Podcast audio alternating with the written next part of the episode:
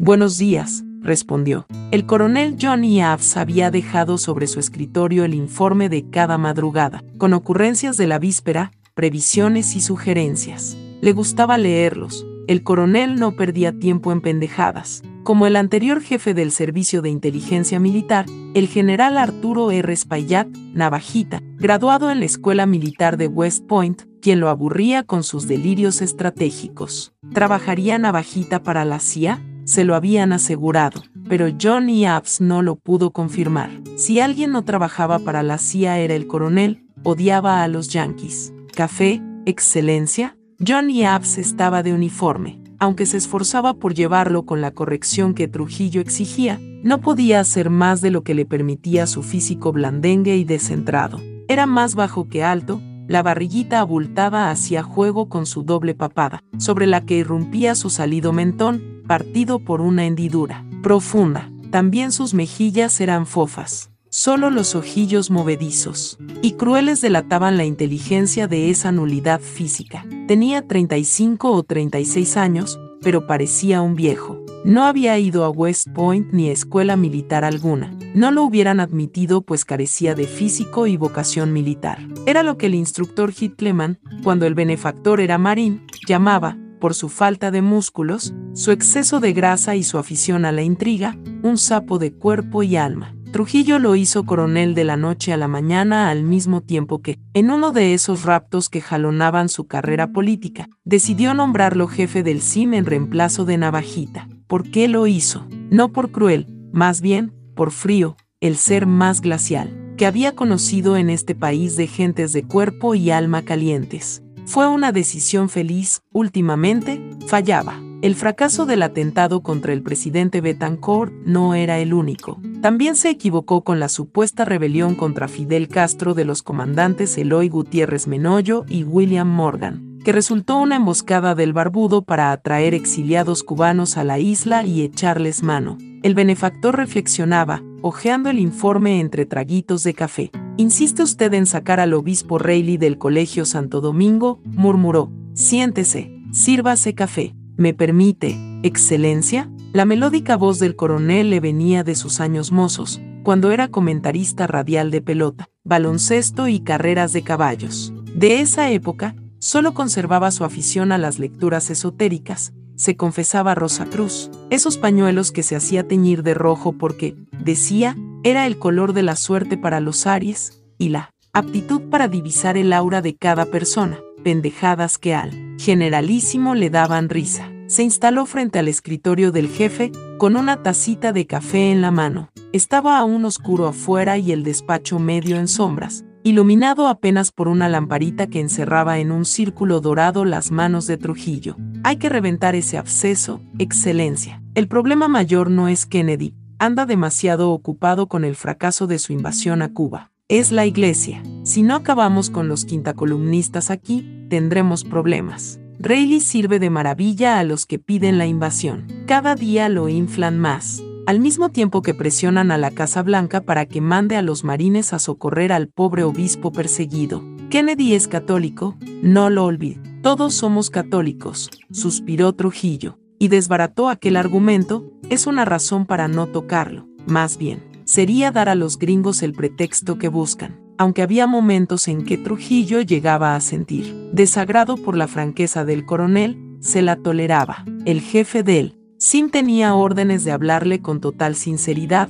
aun cuando fuera ingrato a sus oídos. Navajita no se atrevió a usar esa prerrogativa como Johnny Abs. No creo posible una marcha atrás en las relaciones con la iglesia. Ese idilio de 30 años se acabó. Hablaba despacio, los ojitos azogados dentro de las órbitas, como explorando el contorno en busca de acechanzas. Nos declaró la guerra el 25 de enero de 1960 con la carta pastoral del episcopado, y su meta es acabar con el régimen. A los curas no les bastarán unas cuantas concesiones. No volverán a apoyarlo, excelencia. Igual que los yanquis, la iglesia quiere guerra. Y, en las guerras, hay solo dos caminos, rendirse o derrotar al enemigo. Los obispos Panal y Reilly están en rebelión abierta. El coronel Abs tenía dos planes. Uno, usando como escudo a los paleros, matones armados de garrotes y chavetas de bala, expresidiario a su servicio, los calíes irrumpirían a la vez, como grupos recalcitrantes desprendidos de una gran manifestación de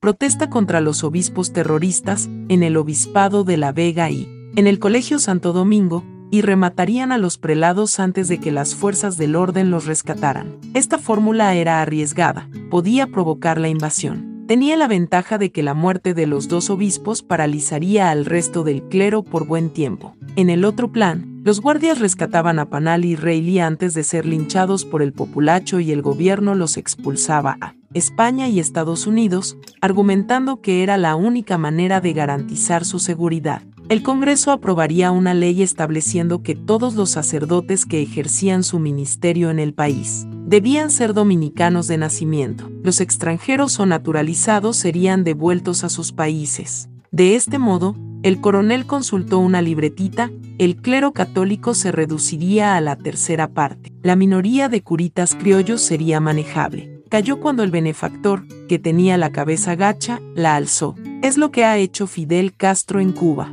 John y Abs asintió. Allá también la iglesia empezó con protestas y, por fin, a conspirar, preparando el terreno para los yanquis. Castro echó a los curas extranjeros y dictó medidas draconianas contra los que se quedaron. ¿Qué le ha pasado? Nada. Todavía, lo corrigió el benefactor. Kennedy desembarcará a los marines en Cuba en cualquier momento, y esta vez no será la chambonada que hicieron el mes pasado en Bahía de Cochinos. En ese caso, el barbudo morirá peleando, asintió Johnny Abs. Tampoco es imposible que desembarquen aquí los marines. Y usted ha decidido que nosotros muramos también peleando. Trujillo lanzó una risita burlona. Si había que morir peleando contra los marines, ¿cuántos dominicanos se sacrificarían con él? Los soldados, sin duda. Lo demostraron cuando la invasión que le envió Fidel, el 14 de junio de 1959. Pelearon bien, exterminaron a los invasores en pocos días, en las montañas de Constanza, y en las playas de Maimón y Estero Hondo. Pero, contra los marines, no habrá muchos a mi lado, me temo. La fuga de las ratas levantará una gran polvareda. Usted, sí, no tendría más remedio que caer conmigo. Donde vaya, lo espera la cárcel, o que lo asesinen los enemigos que tiene por el mundo. Me los he hecho defendiendo este régimen, excelencia. De todos los que me rodean, el único que no podría traicionarme, aunque quisiera, es usted, insistió Trujillo, divertido. Soy la única persona a la que puede arrimarse, que no lo odia ni sueña con matarlo. Estamos casados hasta que la muerte nos separe. Volvió a reírse, de buen humor, examinando al coronel como un entomólogo a un insecto difícil de filiar. Se decían muchas cosas de él, sobre todo de su crueldad, convenía a alguien que ejercía su cargo. Por ejemplo, que su padre, norteamericano de ascendencia alemana, descubrió al pequeño Johnny, aún de pantalón corto, reventando con alfileres los ojos a los pollitos del gallinero, que, de joven, vendía a los estudiantes de medicina cadáveres que se robaba de las tumbas del cementerio Independencia, que, aunque casado con Lupita, esa horrible y aguerrida mexicana que andaba, con pistola en la cartera, era maricón, y hasta que se acostaba con el medio hermano del generalísimo Nene Trujillo. Usted sabrá las bolas que hacen correr por ahí, le soltó, mirándolo a los ojos y siempre riendo. Algunas han de ser ciertas. ¿Jugaba sacándole los ojos a las gallinas? ¿Saqueaba las tumbas del cementerio Independencia para vender cadáveres? El coronel sonrió apenas. Lo primero no debe ser cierto, no lo recuerdo. Lo segundo es una media verdad. No eran cadáveres, excelencia, huesos, calaveras, ya medio desenterrados por las lluvias, para ganarme unos pesos.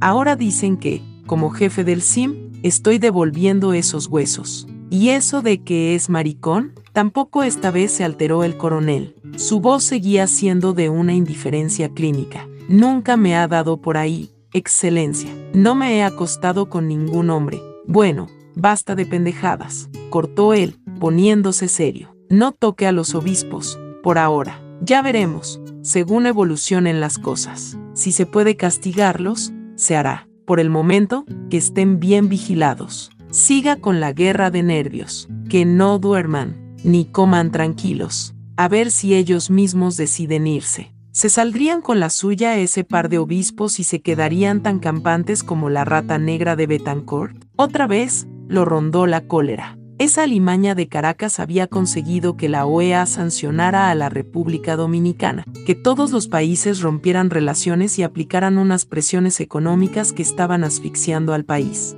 Cada día, cada hora, hacían mella en lo que había sido una resplandeciente economía. Y, Betancourt, vivo aún, abanderado de la libertad, mostrando en la televisión sus manos quemadas, orgulloso de haber sobrevivido a ese atentado estúpido, que nunca se debió dejar en manos de esos militares venezolanos pendejos. El próximo estaría solo a cargo del SIM. De manera técnica, impersonal, Abs le explicó el nuevo operativo, que culminaría con la explosión potente, accionada por control remoto, del artefacto comprado a precio de oro en Checoslovaquia, que ahora estaba ya en el consulado dominicano de Haití. De allí, sería fácil llevarlo a Caracas en el momento oportuno. Desde 1958, en que decidió promoverlo al cargo que tenía, el benefactor despachaba a diario con el coronel en esta oficina, en la casa de Caoba, o en el lugar en que Trujillo se hallara, siempre a esta hora. Como el generalísimo, Johnny Abs jamás tomaba vacaciones. Trujillo oyó hablar de él, por primera vez, al general Espaillat. El anterior jefe del servicio de inteligencia lo había sorprendido con una información precisa y pormenorizada sobre los exiliados dominicanos en México, qué hacían, qué tramaban, dónde vivían, dónde se reunían, quienes los ayudaban, qué diplomáticos visitaban. ¿Cuánta gente tiene metida en México para estar tan informado sobre esos granujas? Toda la información viene de una sola persona, Excelencia, Navajita hizo un gesto de satisfacción profesional muy joven, Johnny Abs García. Tal vez haya conocido a su padre, un gringo medio alemán que vino a trabajar en la compañía eléctrica y se casó con una dominicana. El muchacho era periodista deportivo y medio, poeta. Empecé a utilizarlo como informante sobre la gente de radio y prensa y en la tertulia de la farmacia Gómez, a la que van muchos intelectuales. Lo hizo también que lo mandé a México con una falsa beca. Y, ya ve, se ganó la confianza de todo el exilio. Se lleva bien con perros y gatos. No sé cómo lo hace, excelencia, pero en México hasta terminó metido con Lombardo Toledano, el líder sindical izquierdista. La fea con la que se casó era secretaria de ese comunistón. Figúrese, pobre navajita, hablando con ese entusiasmo, empezaba a perder la jefatura de ese servicio de inteligencia para el que lo habían preparado en West Point. Tráigalo, dele un puesto donde yo pueda observarlo, ordenó Trujillo. Así había aparecido por los pasillos del Palacio Nacional esa figura desmayada, cariacontecida, de ojitos en perpetua agitación. Ocupó un cargo ínfimo en la oficina de información. Trujillo, a la distancia, lo estudiaba. Desde muy joven, en San Cristóbal, seguía esas intuiciones que, luego de una simple ojeada, una corta charla o una mera referencia, le daban la certeza de que esa persona podía servirle. Así eligió a buen número de colaboradores y no le había ido mal. Johnny Abs García trabajó varias semanas en un oscuro despacho, bajo la dirección del poeta Ramón Emilio Jiménez, con Deep Velar Font, Querol y Grimaldi, escribiendo supuestas cartas de lectores a el foro público del diario El Caribe. Antes de ponerlo a prueba esperó, sin saber que, alguna indicación del azar. La señal vino de la manera más inesperada, el día que sorprendió en un pasillo de palacio a Johnny Abs conversando con uno de sus secretarios de Estado. ¿De qué podía hablar el pulcro, beato y austero Joaquín Balaguer con el informante de Navajita? De nada especial, Excelencia, explicó Balaguer a la hora del despacho ministerial. No conocía a ese joven. Al verlo tan concentrado en la lectura, pues leía mientras iba andando, me picó la curiosidad. Usted sabe, mi gran afición son los libros. Me llevé una sorpresa. No debe estar en sus cabales. Sabe que lo divertía. Tanto, un libro de torturas chinas, con fotos de decapitados y despellejados. Esa noche lo mandó llamar. Abs parecía tan abrumado, de alegría, miedo o ambas cosas, por el inesperado honor que apenas le salían las palabras al saludar al benefactor. Hizo un buen trabajo en México, le dijo este, con la vocecita aflautada y cortante que, igual que su mirada, ejercía también un efecto paralizante sobre sus interlocutores. Spayat me informó. Pienso que puede asumir tareas más serias. ¿Está dispuesto? Cualquier cosa que mande su excelencia, estaba quieto, con los pies juntos, como un escolar ante el maestro. ¿Conoció a José Almoina, allá en México? Un gallego que vino aquí con los españoles republicanos exiliados. Sí, excelencia. Bueno, a él solo de vista, pero sí a muchos del grupo con el que se reúne en el Café Comercio. Los españoles dominicanos se llaman ellos mismos. Ese sujeto publicó un libro contra mí, una satrapía en el Caribe, pagado por el gobierno guatemalteco. Lo firmó con él, seudónimo de Gregorio Bustamante. Después, para despistar, tuvo el desparpajo de publicar otro libro, en Argentina, este sí con su nombre, yo fui secretario de Trujillo, poniéndome por las nubes. Como han pasado varios años, se siente a salvo allá en México. Cree que me olvidé que difamó a mi familia y al régimen que le dio de comer. Esas culpas no prescriben. ¿Quiere encargarse? Sería un gran honor, Excelencia, respondió Abs García de inmediato, con una seguridad que no había mostrado hasta ese momento. Tiempo después, el exsecretario del Generalísimo, preceptor de Ramfis y escribidor de Doña María Martínez, la prestante dama, moría en la capital mexicana acribillado a balazos. Hubo la chillería de rigor entre los exiliados y la prensa, pero nadie pudo probar, como decían aquellos, que el asesinato había sido manufacturado por la larga mano de Trujillo, una operación rápida, impecable, y que apenas costó 1.500 dólares, según la factura que Johnny Abs García pasó a su regreso de México. El benefactor lo incorporó al ejército con el grado de coronel. La desaparición de José Almoina fue apenas una, en la larga, secuencia de brillantísimas operaciones realizadas por el coronel, que mataron o dejaron lisiados o malheridos a docenas de exiliados, entre los más vociferantes, en Cuba, México, Guatemala, New York, Costa Rica y Venezuela. Trabajos relámpago y limpios que impresionaron al benefactor. Cada uno de ellos una pequeña obra maestra por la destreza y el sigilo, un trabajo de relojería. La mayor parte de las veces, además de acabar con el enemigo, Abs García se las arregló para arruinarles la reputación. El sindicalista Roberto Lamada, refugiado en La Habana, murió a consecuencia de una paliza que recibió en un prostíbulo del barrio chino, a manos de unos rufianes que lo acusaron ante la policía de haber intentado acuchillar a una prostituta que se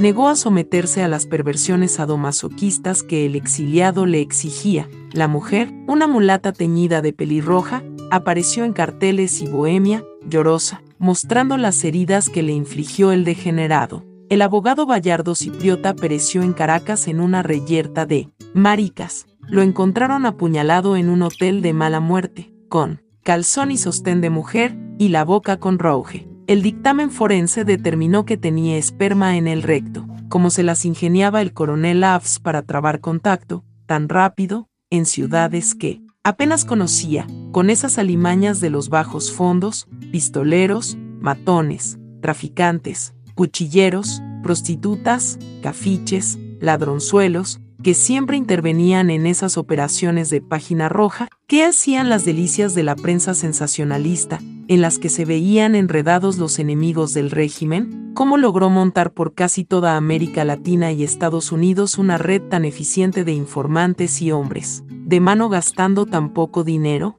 el tiempo de Trujillo era demasiado precioso para perderlo averiguando los pormenores pero, a la distancia, admiraba, como un buen conocedor una preciosa joya, la sutileza y originalidad con que Johnny Abs García libraba al régimen de sus enemigos. Ni los grupos de exiliados, ni los gobiernos adversarios, pudieron establecer vínculo alguno entre estos accidentes y hechos horrendos y el generalísimo. Una de las más perfectas realizaciones fue la de Ramón Marrero Aristi, el autor de Ober, la novela sobre los cañeros de la Romana conocida en toda América Latina. Antiguo director de La Nación, diario frenéticamente trujillista, Marrero fue secretario de Trabajo en 1956 y en 1959 lo era por segunda vez, cuando empezó a pasar informes al periodista Tad Sulk para que enlodara al régimen en sus artículos de The New York Times al verse descubierto, mandó cartas de rectificación al periódico gringo, y vino con el rabo entre las piernas al despacho de Trujillo, a arrastrarse, a llorar, a pedir perdón, a jurar que nunca había traicionado ni traicionaría. El benefactor lo escuchó sin abrir la boca y luego, fríamente, lo abofeteó. Marrero, que sudaba, intentó sacar un pañuelo, y el jefe de los ayudantes militares, coronel Guarionex Estrella Sadalá, lo mató de un balazo en el mismo despacho. Encargado Abs García de rematar la operación, menos de una hora después un coche se deslizaba, delante de testigos, por un precipicio en la cordillera central, cuando viajaba rumbo a Constanza. Marrero Aristi y su chofer quedaron irreconocibles con el impacto. No era obvio que el coronel Johnny Abs García debía reemplazar a Navajita a la cabeza del servicio de inteligencia. Si él hubiera estado al frente de ese organismo cuando el secuestro de Galíndez en New York, que dirigió Spayat, probablemente no hubiera estallado aquel escándalo que tanto daño hizo a la imagen internacional del régimen. Trujillo señaló el informe del escritorio con aire despectivo,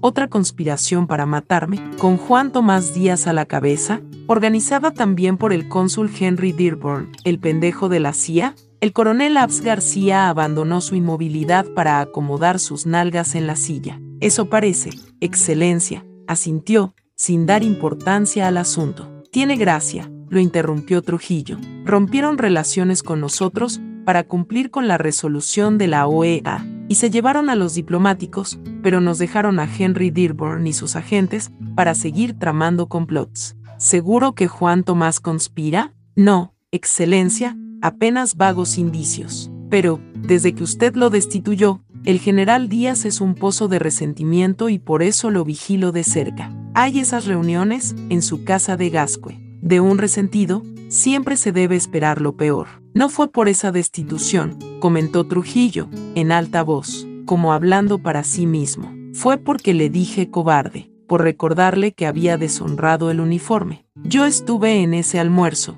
Excelencia. Pensé que el general Díaz intentaría levantarse e irse, pero aguantó, lívido, sudando. Salió dando traspiés, como borracho. Juan Tomás fue siempre muy orgulloso y necesitaba una lección, dijo Trujillo. Su conducta, en Constanza, fue la de un débil. Yo no admito generales débiles en las Fuerzas Armadas Dominicanas. El incidente había ocurrido unos meses después de aplastados los desembarcos de Constanza, Maimón y Estero Hondo, cuando todos los miembros de la expedición, en la que, además de dominicanos, había cubanos, norteamericanos y venezolanos, estaban muertos o presos, en los días en que, en enero de 1960, el régimen descubría una vasta red de opositores clandestinos, que, en homenaje a aquella invasión, se llamaba 14 de junio. La integraban estudiantes y profesionales jóvenes de clase media y alta, pertenecientes muchos de ellos a familias del régimen, en plena operación de limpieza de esa organización subversiva, en la que estaban tan activas las tres hermanas Mirabal y sus maridos. Su solo recuerdo activaba la bilis del generalísimo. Trujillo convocó a aquel almuerzo en el Palacio Nacional a unas 50 figuras militares y civiles del régimen, para escarmentar a su amigo de infancia, compañero de la carrera militar, que había ocupado los más altos cargos en las Fuerzas Armadas durante la era y a quien había destituido de la jefatura de la región de La Vega, que abarcaba a Constanza, cuando todavía no se acababa de exterminar a los últimos focos de invasores diseminados por aquellas montañas. El general Tomás Díaz había pedido en vano una audiencia con el generalísimo desde entonces. Debió sorprenderse al recibir invitación para el almuerzo, después de que su hermana Gracita se asiló en la embajada de Brasil. El jefe no lo saludó ni le dirigió la palabra durante la comida, ni echó una ojeada hacia el rincón de la larga mesa donde el general Díaz fue sentado, muy lejos de la cabecera,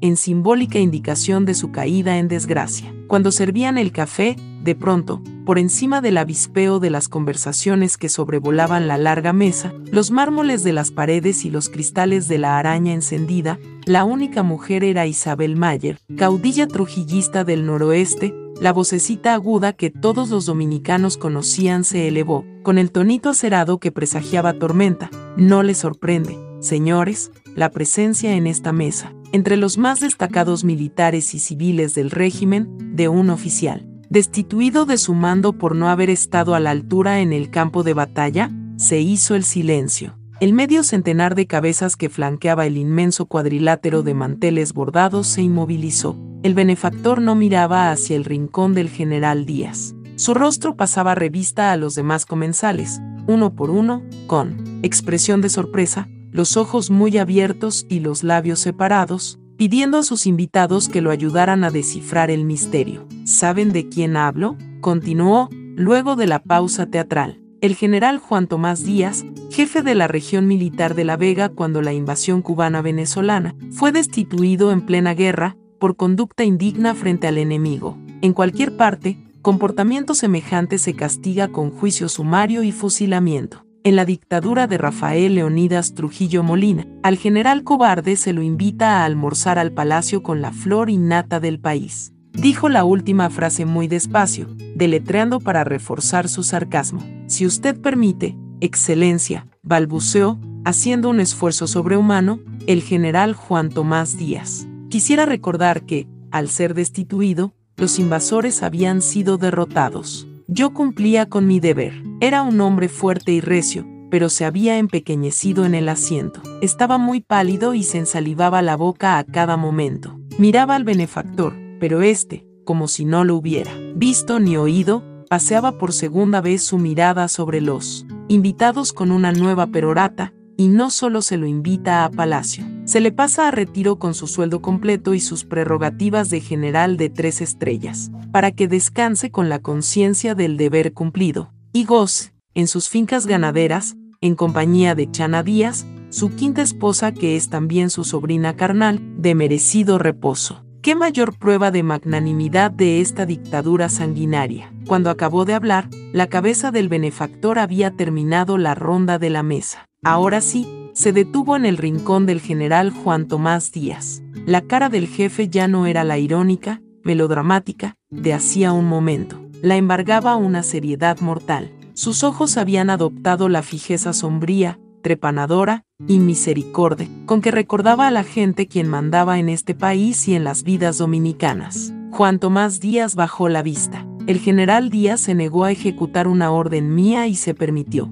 reprender a un oficial que la estaba cumpliendo, dijo, lentamente, con desprecio, en plena invasión, cuando los enemigos armados, por Fidel Castro, por Muñoz Marín, Betancourt y Figueres, esa caterva de envidiosos, habían desembarcado a sangre y fuego y asesinado soldados dominicanos, decididos a arrancarnos la cabeza a todos los que estamos en esta mesa. Entonces, el jefe militar de la Vega descubrió que era un hombre compasivo, un delicado, enemigo de emociones fuertes, que no podía ver correr sangre, y se permitió desacatar mi orden de fusilar sobre el terreno a todo invasor capturado con el fusil en la mano, e insultar a un oficial que, respetuoso del comando, daba su merecido a quienes venían aquí a instalar una dictadura comunista. El general se permitió, en esos momentos de peligro para la patria, sembrar la confusión y debilitar la moral de nuestros soldados. Por eso, ya no forma parte del ejército,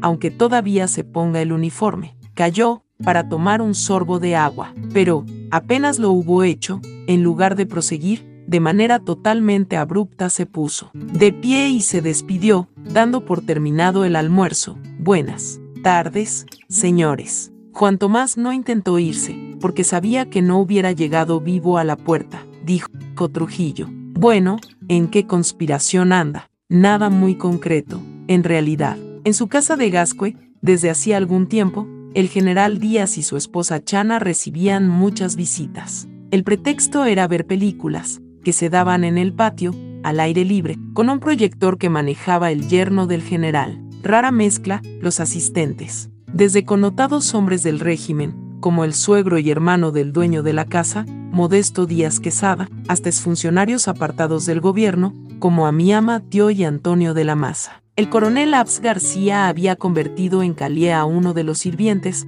desde hacía un par de meses. Pero, lo único que detectó era que los señores, mientras veían las películas, hablaban sin parar, como si éstas les interesaran solo porque apagaban las conversaciones. En fin, no eran esas reuniones en las que se hablaba mal de él. Régimen entre trago y trago de ron o de whisky lo digno de tener en cuenta sino que, ayer, el general Díaz tuvo una entrevista secreta con un emisario de Henry Dearborn, el supuesto diplomático yankee, que, como su excelencia sabía, era el jefe de la CIA en Ciudad Trujillo. Le pediría un millón de dólares por mi cabeza, comentó Trujillo. El gringo debe estar mareado con tanto come mierda que le pide ayuda económica para acabar conmigo. ¿Dónde se vieron? En el hotel El Embajador, Excelencia. El benefactor reflexionó un momento. ¿Sería capaz Juan Tomás de montar algo serio? Hacía 20 años, tal vez. Era un hombre de acción, entonces.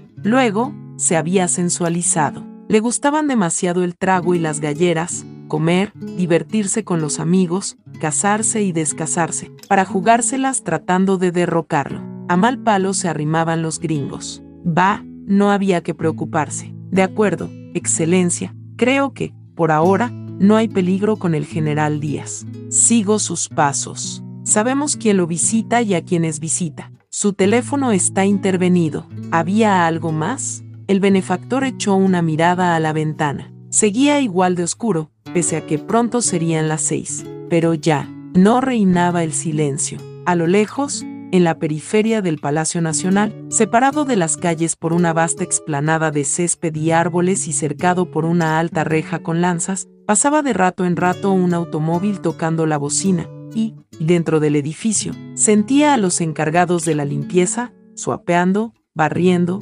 encerando, sacudiendo. Encontraría oficinas y pasillos limpios y brillando cuando tuviera que cruzarlos. Esta idea le produjo bienestar. Perdone que insista, excelencia, pero quisiera restablecer el dispositivo de seguridad en la Máximo Gómez y el malecón mientras usted da su paseo, y en la carretera cuando vaya a la casa de Caoba. Un par de meses atrás había ordenado, de manera intempestiva, que cesara el operativo de seguridad. ¿Por qué? Tal vez porque, una tarde, en una de sus caminatas a la hora del crepúsculo, bajando la Máximo Gómez rumbo al mar, advirtió, en todas las bocacalles, barreras policiales impidiendo a transeúntes y coches entrar en la avenida y el malecón mientras duraba su caminata. E imaginó la miríada de Volkswagens con calies que Johnny Aves derramaba por todo el contorno de su trayectoria. Sintió agobio, claustrofobia. También le había ocurrido alguna noche,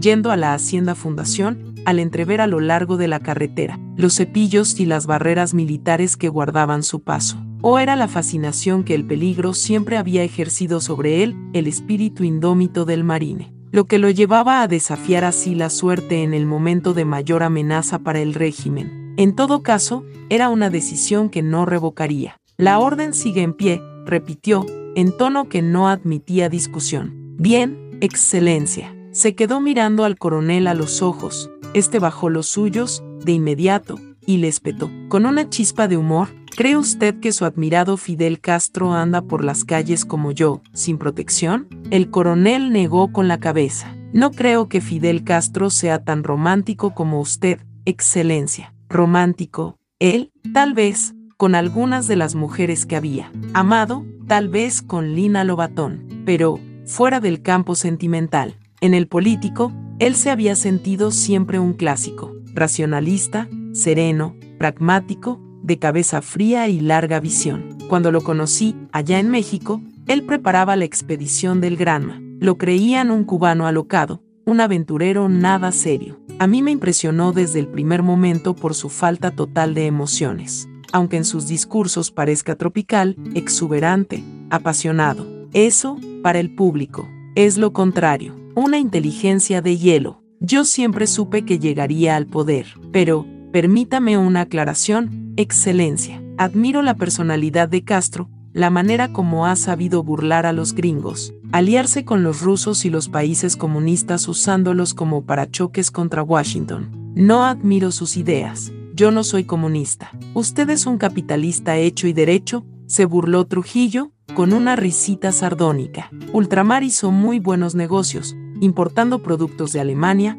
Austria y los países socialistas. Las representaciones exclusivas no tienen pérdidas. Otra cosa más que agradecerle, Excelencia, admitió el coronel. La verdad, no se me hubiera ocurrido. Nunca me interesaron los negocios. Abrí ultramar porque usted me lo ordenó. Prefiero que mis colaboradores hagan buenos negocios a que roben, explicó el benefactor. Los buenos negocios sirven al país, dan trabajo, producen riqueza, levantan la moral del pueblo. En cambio, los robos lo desmoralizan. Me imagino que, desde las sanciones, también para ultramar van mal las cosas. Prácticamente, paralizadas. No me importa, excelencia. Ahora, mis 24 horas del día están dedicadas a impedir que los enemigos destruyan este régimen y lo maten a usted. Habló sin emoción, con el mismo tono opaco, neutral, con el que normalmente se expresaba. ¿Debo concluir que me admira tanto como al pendejo de Castro? comentó Trujillo,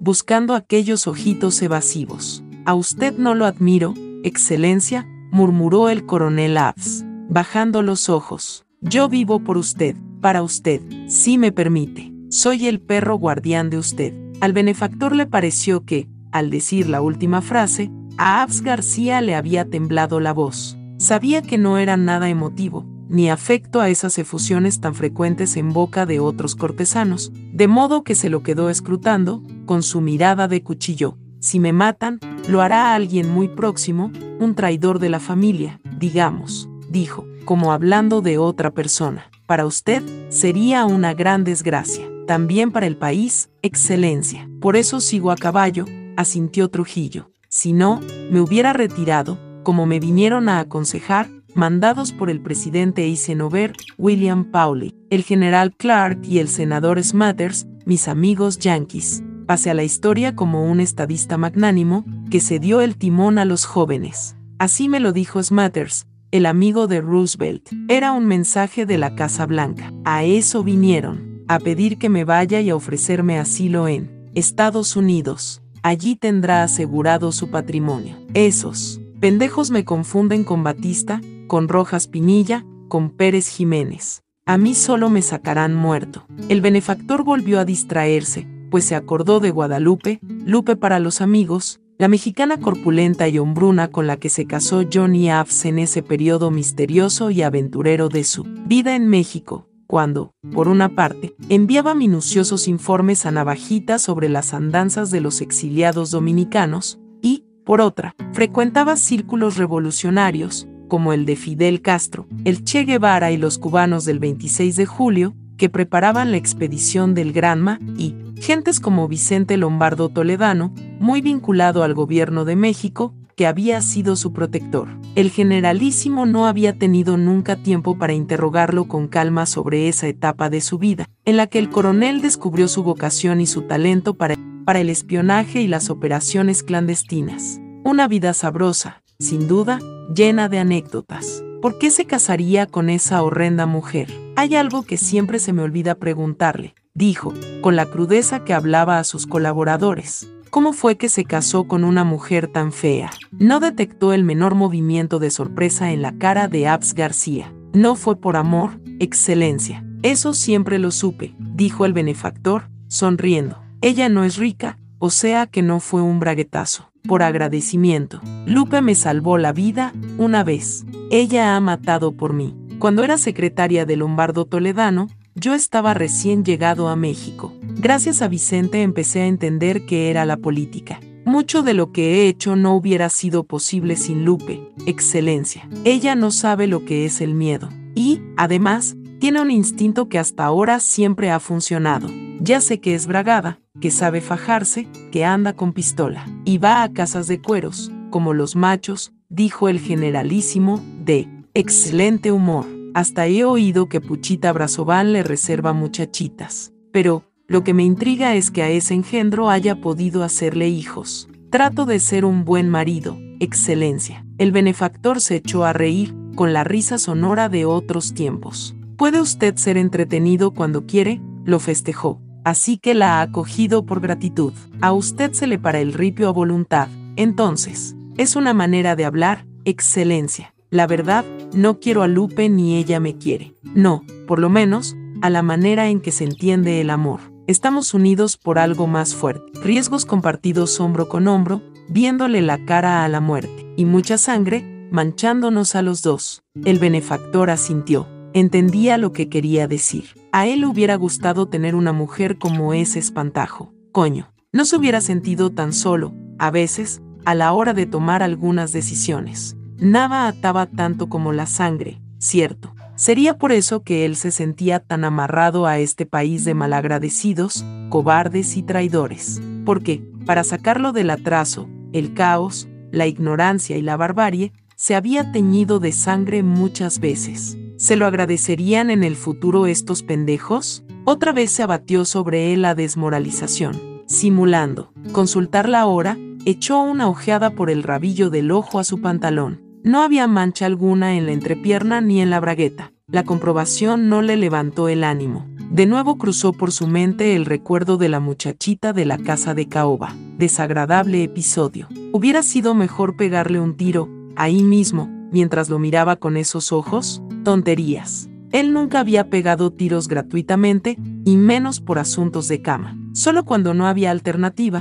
cuando era absolutamente indispensable para sacar adelante a este país, o para lavar una afrenta. Permítame, Excelencia. Sí, el presidente Balaguer anunció anoche por la radio que el gobierno liberará a un grupo de presos políticos. Balaguer hizo lo que le ordené. ¿Por qué? Necesitaría tener la lista de los que van a ser liberados para cortarles el pelo, afeitarlos y vestirlos de manera decente. Me imagino que serán presentados a la prensa. Le enviaré la lista apenas la revise. Balaguer piensa que esos gestos son convenientes en el campo diplomático. Ya veremos. En todo caso, presentó bien la medida. Tenía sobre el escritorio el discurso de Balaguer. Leyó en voz alta el párrafo subrayado. La obra de su excelencia el generalísimo doctor Rafael L. Trujillo Molina ha alcanzado tal solidez que nos permite, al cabo de 30 años de paz ordenada y de liderato consecutivo, ofrecer a América un ejemplo de la capacidad latinoamericana para el ejercicio consciente de la verdadera democracia representativa. Bien escrito, ¿no es cierto? comentó. Es la ventaja de tener a un poeta y literato de presidente de la República. Cuando ocupaba la presidencia mi hermano, los discursos que el negro leía eran soporíferos. Bueno, ya sé que Balaguer no le cae en gracia. Yo no mezclo mis simpatías o antipatías personales con mi trabajo, excelencia. Nunca he entendido por qué le tiene desconfianza. Balaguer es el más inofensivo de mis colaboradores. Por eso lo he puesto. ¿Dónde está? Yo creo que su manera de ser, tan discreta, es una estrategia, que, en el fondo, no es un hombre del régimen, que trabaja solo para Balaguer. Puede que me equivoque. Por lo demás, no he encontrado nada sospechoso en su conducta, pero no metería mis manos al fuego por su lealtad. Trujillo miró su reloj. Dos minutos para las seis. Su despacho con Abs García no duraba más de una hora, salvo ocurrencia excepcional. Se puso de pie y el jefe del SIM lo imitó. Si cambio de opinión sobre los obispos, se lo haré saber, dijo, a modo de despedida. Tenga el dispositivo preparado, de todos modos. Puede ser puesto en marcha en el instante que usted decida. Con su permiso, Excelencia. Apenas salió Abs García del despacho, el benefactor fue a espiar el cielo, desde la ventana. Ni una rayita de luz todavía. Ya sé quién es, dijo Antonio de la Maza. Abrió la puerta del automóvil, y siempre con el fusil de caño recortado en la mano, salió a la carretera. Ninguno de sus compañeros, Tony, Estrella Sadalá y Amadito, lo siguió desde el interior del vehículo. Observaron su silueta robusta, perfilada contra las sombras que el tenue resplandor de la luna apenas aclaraba, mientras se dirigía hacia el pequeño Volkswagen que, con las luces apagadas, había venido a estacionarse junto a ellos. No me digas que el jefe cambió de idea, exclamó Antonio a modo de saludo, metiendo la cabeza por la ventanilla y acercando mucho la cara a su conductor y único pasajero, un hombre acesante, de traje y corbata, tan gordo que parecía imposible que hubiera podido entrar en el vehículo, donde parecía enjaulado. Al contrario, Antonio, lo calmó Miguel Ángel Báez Díaz, las manos aferradas al timón. Va a San Cristóbal de todos modos. Se ha atrasado porque, después del paseo por el malecón, se llevó a Pupo Román a la base de San Isidro. Vine a tranquilizarte. Me imaginaba tu impaciencia. Aparecerá en cualquier momento. Esténse listos. No fallaremos, Miguel Ángel. Espero que ustedes tampoco. Conversaron un momento, las caras muy juntas, el gordo siempre prendido del volante y de la masa echando miradas hacia la pista que venía de Ciudad Trujillo, temeroso de que el vehículo se materializara de pronto y no le diera tiempo de regresar a su auto. Adiós, y que todo salga bien, se despidió Miguel Ángel Báez Díaz. Partió, de regreso a Ciudad Trujillo, siempre con las luces apagadas. De pie en el sitio, sintiendo el aire fresco y oyendo las olas que rompían a pocos metros. Sentía salpicaduras en la cara y en la cabeza, donde sus cabellos comenzaban a ralear. Antonio vio alejarse al vehículo y lo vio confundirse con la noche allá lejos, donde titilaban las lucecitas de la ciudad y sus restaurantes, seguramente llenos de gente. Miguel Ángel parecía seguro. No había duda, pues, vendría y este martes 30 de mayo de 1961 él cumpliría, por fin, el juramento hecho en la finca familiar de Moca, ante su padre y hermanos, cuñadas y cuñados, hacía cuatro años y cuatro meses, el 7 de enero de 1957, el día que enterraron a Tabito. Pensó en lo cerca que estaba el pony y lo bien que le sentaría tomarse un trago de ron con mucho hielo, en una de las altas banquetas de paja del barcito, como tantas veces este último tiempo, y sentir que el alcohol ascendía a su cerebro, lo distraía y apartaba de Tabito y de la amargura, la exasperación y la fiebre que, era su vida desde el cobarde asesinato de su hermano menor, el más pegado a él, el más querido. Sobre todo, desde la infame calumnia que le inventaron, para matarlo otra vez, pensó. Regresó despacio hacia el Chevrolet.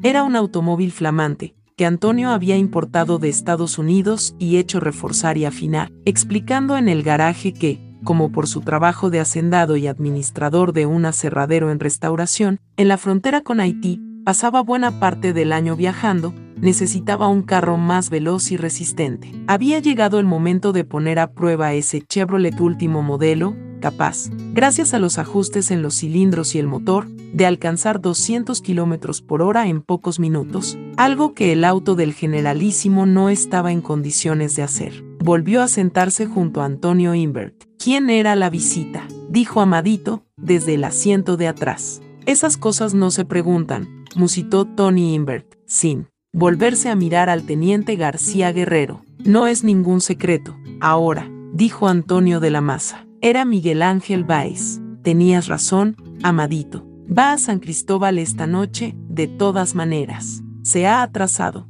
pero no nos dejará plantados. Miguel Ángel Báez Díaz, silbó Salvador Estrellas Adalá. ¿El también metido en esto? No se puede pedir más. Ese es un trujillista ontológico. ¿No ha sido vicepresidente del Partido Dominicano? Es de los que caminan todos los días con el chivo por el malecón, lamiéndole el culo, y lo acompaña todos los domingos al hipódromo. Hoy también hizo el paseo con él, asintió de la masa. Por eso sabe que va a venir. Hubo un largo silencio.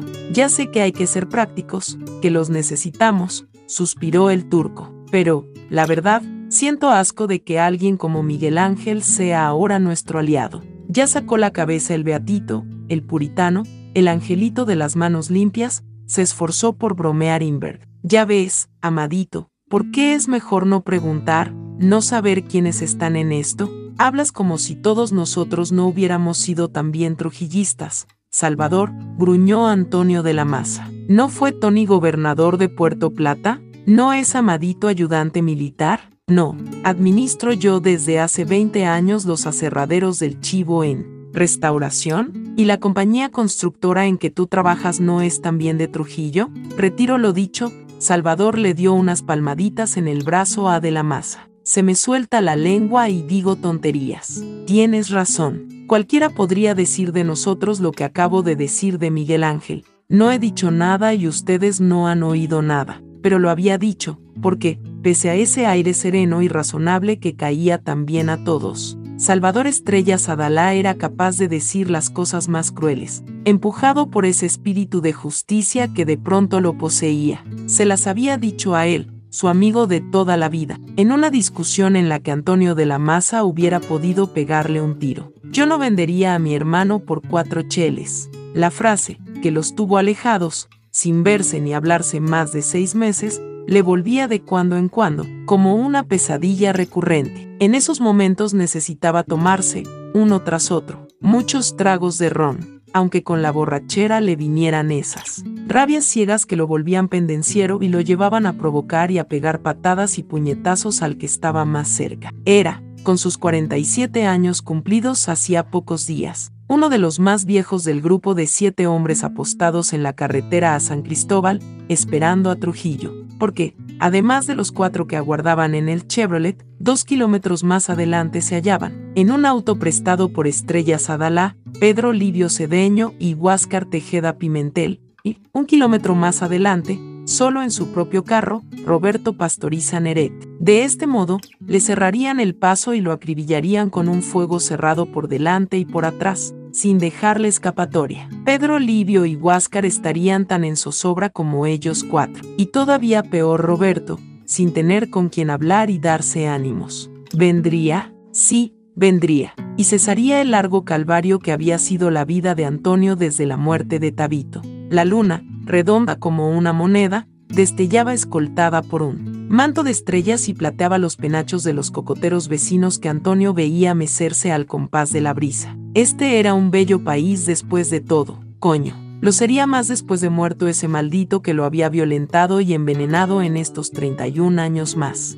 que en todo el siglo que llevaba de república la ocupación haitiana, las invasiones españolas y norteamericanas, las guerras civiles y las luchas de facciones y caudillos, más que todas las desgracias, terremotos, ciclones, que se habían abatido contra los dominicanos desde el cielo, el mar o el fondo de la tierra. Lo que él no podía perdonarle era, sobre todo, que, así como había emputecido y encanallado a este país, el chivo también había emputecido y encanallado a Antonio de la Maza disimuló ante sus compañeros el desasosiego encendiendo otro cigarrillo. Fumaba sin sacarse el pitillo de los labios, echando humo por la boca y la nariz, y acariciaba el fusil de cañón recortado, pensando en los proyectiles reforzados de acero que fabricó, especialmente para lo de esta noche su amigo español Balsier, a quien conoció gracias a otro conspirador, Manuel Ovín, experto en armas y magnífico tirador, casi tan bueno como el propio Antonio de la Maza,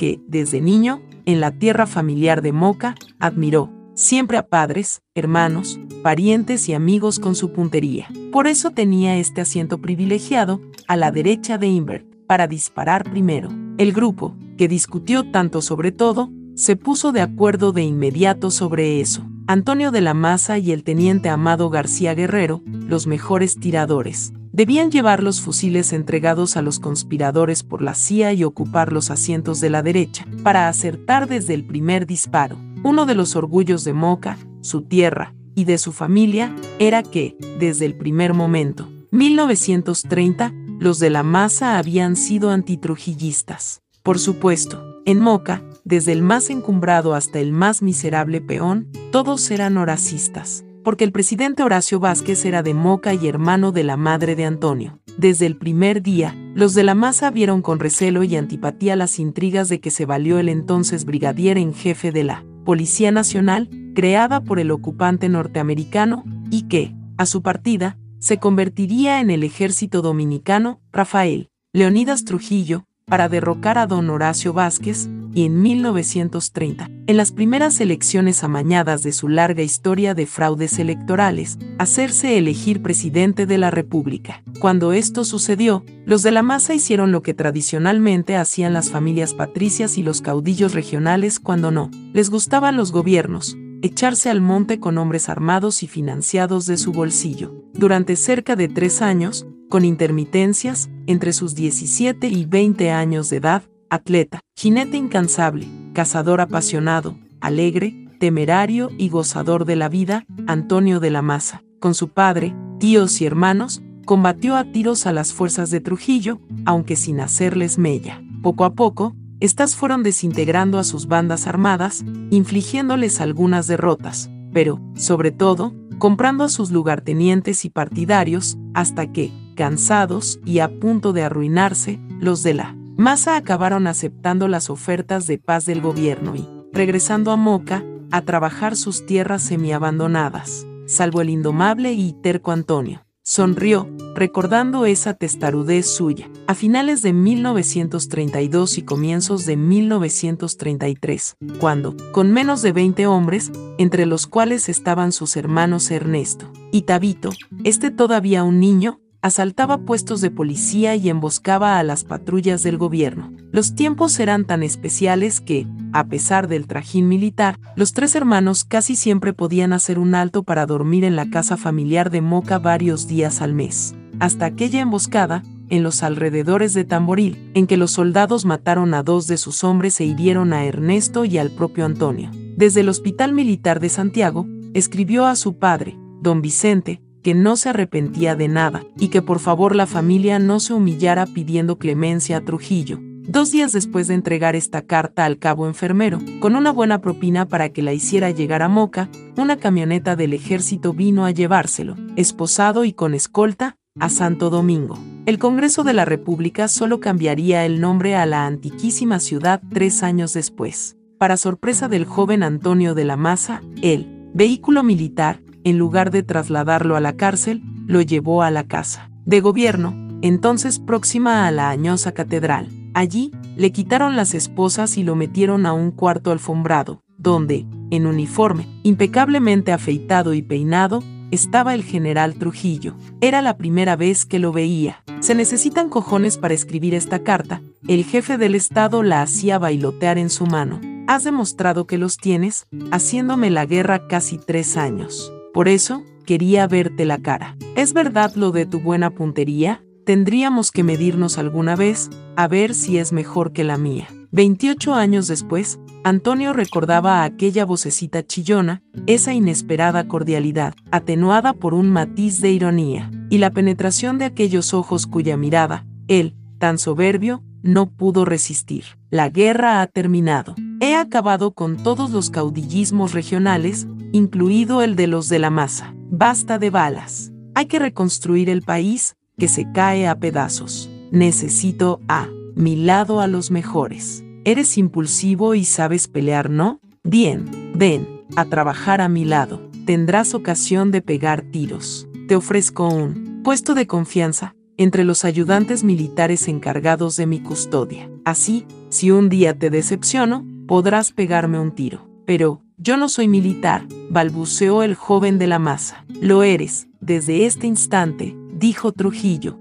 teniente Antonio de la Maza. Fue su primera concesión, su primera derrota, en manos de ese maestro manipulador de ingenuos, bobos y pendejos, de ese astuto aprovechador de la vanidad, la codicia y la estupidez de los hombres. ¿Cuántos años tuvo a Trujillo a menos de un metro de distancia? Como lo había tenido Amadito también, estos últimos dos años. ¿De cuánta tragedia hubieras librado a este país, a la familia de la masa? Si hubieras hecho entonces lo que ibas a hacer ahora, Tabito estaría vivo, seguramente. Oía, a sus espaldas, a Amadito y al turco, en pleno diálogo. De tanto en tanto, Invert se metía en la conversación. No debía sorprenderles que Antonio permaneciera callado, siempre fue de pocas palabras, aunque su laconismo se había acentuado hasta llegar a la mudez desde la muerte de Tabito, cataclismo que lo afectó de manera que él sabía irreversible, convirtiéndolo en el hombre de una idea fija, matar al chivo. Juan Tomás debe estar con los nervios peor que nosotros, oyó decir al turco. Nada más espantoso que esperar. Pero viene o no viene. En cualquier momento, imploró el teniente García Guerrero. Créeme, coño. Sí, el general Juan Tomás Díaz debía de estar en estos momentos en su casa de Gascue comiéndose las uñas, preguntándose si por fin había ocurrido aquello que Antonio y él habían soñado, acariciado, fraguado, mantenido vivo y en secreto desde hacía, precisamente, cuatro años y cuatro meses. Es decir, desde el día en que, luego de esa maldita entrevista con Trujillo, con el cadáver recién enterrado de Tabito, Antonio saltó a su automóvil y a 120 kilómetros por hora, fue a buscar a Juan Tomás a su finca de La Vega. Por los 20 años de amistad que nos unen, ayúdame. Tengo que matarlo. Tengo que vengar a Tabito, Juan Tomás. El general le tapó la boca con la mano. Echó una mirada alrededor, indicándole con un gesto que podía oírlos la servidumbre. Lo llevó detrás de los establos, donde solían hacer tiro al blanco. Lo haremos juntos. Antonio para vengar a Tabito y a tantos dominicanos de la vergüenza que llevamos dentro. Antonio y Juan Tomás eran íntimos desde la época en que de la Maza era ayudante militar del benefactor. Lo único bueno que recordaba de esos dos años en que, como teniente, como capitán, convivió con el generalísimo, acompañándolo en sus giras por el interior, en sus salidas de la Casa de Gobierno, al Congreso, al hipódromo, a recepciones y espectáculos, a mítines políticos y aventuras galantes, a visitas y conciliábulos con socios, aliados y compinches, a reuniones públicas, privadas o ultrasecretas. Sin llegar a volverse un trujillista acérrimo, como lo era entonces Juan Tomás Díaz, Antonio, aquellos años, pese a guardar secretamente algo del rencor de todos los horacistas hacia quien había acabado con la carrera política del presidente Horacio Vázquez, no pudo sustraerse al magnetismo que irradiaba ese hombre incansable, que podía trabajar 20 horas seguidas, y, luego de dos o tres horas de sueño, comenzar el nuevo día al amanecer, fresco como un adolescente. Ese hombre que, según la mitología popular, no sudaba, no dormía, nunca tenía una arruga en el uniforme, el chaqueo o el traje de calle, y que, en esos años en que Antonio formaba parte de su guardia de hierro, había, en efecto, transformado este país, por las carreteras, puentes e industrias que construyó, sí, pero también porque fue acumulando en todos los dominios, político, militar, institucional, social, económico, un poder tan desmedido que todos los dictadores que la República Dominicana había padecido en su historia republicana, incluido Ulises Euraux, Lilis, que antes parecía tan despiadado, resultaban unos pigmeos comparados con él. Ese respeto y hechizo, en el caso de Antonio, no se trocó nunca, en admiración, ni en el amor servil, abyecto, que profesaban a su líder otros trujillistas. Incluso Juan Tomás, quien desde 1957 había explorado con él todas las formas posibles de librar a la República Dominicana de esa figura que la succionaba y aplastaba, fue en los años 40 seguidor fanático del benefactor, capaz de cometer cualquier crimen por el hombre al que creía el salvador de la patria, el estadista que devolvió a manos dominicanas las aduanas antes administradas por los yanquis, que resolvió el problema de la deuda externa con Estados Unidos, ganándose el nombramiento, por el Congreso, de restaurador de la independencia financiera, que creó unas Fuerzas Armadas modernas y profesionales, las mejor equipadas en todo el Caribe. En esos años, Antonio no se hubiera atrevido a hablar mal de Trujillo a Juan Tomás Díaz. Este escaló posiciones en el ejército hasta convertirse en un general de tres estrellas y obtener la comandancia de la región militar de La Vega, donde lo sorprendió la invasión del 14 de junio de 1959, el principio de su caída en desgracia. Cuando esto ocurrió, Juan Tomás ya no se hacía ilusiones sobre el régimen. En la intimidad, cuando estaba seguro de que nadie lo oía, durante las cacerías por los cerros, en Moca o La Vega, en los almuerzos familiares de los domingos, confesaba a Antonio que todo lo avergonzaba, los asesinatos, las desapariciones, las torturas, la precariedad de la vida, la corrupción y la entrega de cuerpos, almas y conciencias de millones de dominicanos a un solo hombre. Antonio de la Maza no había sido nunca un trujillista de corazón, ni cuando era ayudante militar, ni después, cuando, Luego de pedir a este autorización para dejar la carrera, trabajó para él en lo civil, administrando los aserraderos de la familia Trujillo en restauración. Apretó los dientes, asqueado, nunca había podido dejar de trabajar para el jefe. Como militar o como civil, hacía veintitantos años que contribuía a la fortuna y el poderío del benefactor y padre de la patria nueva. Era el gran fracaso de su vida. Nunca supo librarse de las trampas que Trujillo le tendió odiándolo con todas sus fuerzas, había seguido sirviéndolo, aún después de la muerte de Tabito. Por eso, el insulto del turco, yo no vendería a mi hermano por cuatro cheles. Él no había vendido a Tabito. Disimuló, tragándose la bilis. ¿Qué otra cosa podía hacer? ¿Dejarse matar por los calíes de Johnny Aves para morir con la conciencia tranquila? No era una conciencia tranquila lo que Antonio quería, sino vengarse y vengar a Tabito. Para conseguirlo, tragó toda la mierda del mundo estos cuatro años, hasta el extremo de oírle decir a uno de sus amigos más queridos esa frase que, estaba seguro, muchísimas personas repetían a sus espaldas. Él no había vendido a Tabito. Ese hermano menor era un entrañable amigo. Con su ingenuidad, con su inocencia de muchachón, Tabito, a diferencia de Antonio, si fue un trujillista convencido, uno de esos que pensaba en el jefe como en un ser superior. Discutieron muchas veces, porque a Antonio le irritaba que su hermano menor repitiera, como un estribillo, que Trujillo era un don del cielo para la República. Bueno, ¿verdad? A Tabito el generalísimo le hizo favores. Gracias a una orden suya fue admitido en la aviación y aprendió a volar, su sueño desde niño, y, luego, lo contrataron como piloto de Dominicana de Aviación, lo que le permitía viajar con frecuencia a Miami, algo que a su hermano menor le encantaba, pues allí se tiraba rubias. Antes, Tabito estuvo, en Londres, de agregado militar. Allí, en una pelea de tragos, mató, de un balazo al cónsul dominicano, Luis Bernardino. Trujillo lo salvó de la cárcel, reclamando para él la inmunidad diplomática y ordenando al Tribunal de Ciudad Trujillo que lo juzgó que lo absolviera. Sí, Tabito tenía sus razones para sentirse agradecido a Trujillo, y como se lo dijo a Antonio, estar dispuesto a dar mi vida por el jefe y a hacer cualquier cosa que me ordene. Frase profética, coño. Sí, diste la vida por él,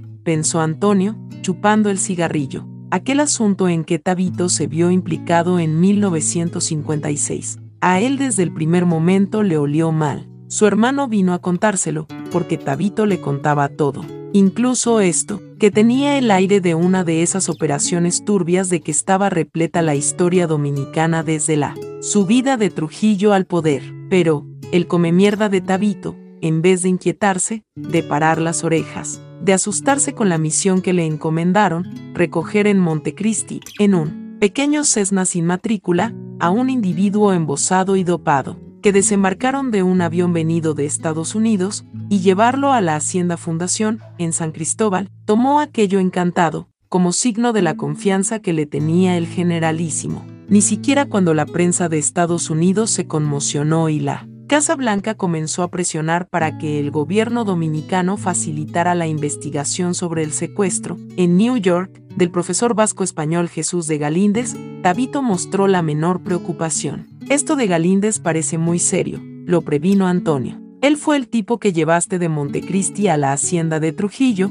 quien otro iba a ser. Lo secuestraron en New York y lo trajeron aquí. Cállate la boca, olvídate de todo, te juegas la vida, hermano. Ahora, Antonio de la Maza ya tenía una idea de lo que debió de ocurrir con Jesús de Galíndez, uno de los republicanos españoles a los que, en una de esas contradictorias operaciones políticas que eran su especialidad, Trujillo dio asilo en la República Dominicana al terminar la guerra civil. No conoció a ese profesor, pero muchos amigos suyos sí, y por ello supo que había trabajado para el gobierno, en la Secretaría de Estado de Trabajo y en la Escuela Diplomática, adscrita a Relaciones Exteriores. En 1946 dejó Ciudad Trujillo, se instaló en New York y desde allí empezó a ayudar al exilio dominicano y a escribir contra el régimen de Trujillo, que él conocía de adentro. En marzo de 1956, Jesús de Galíndez, que se había nacionalizado norteamericano, desapareció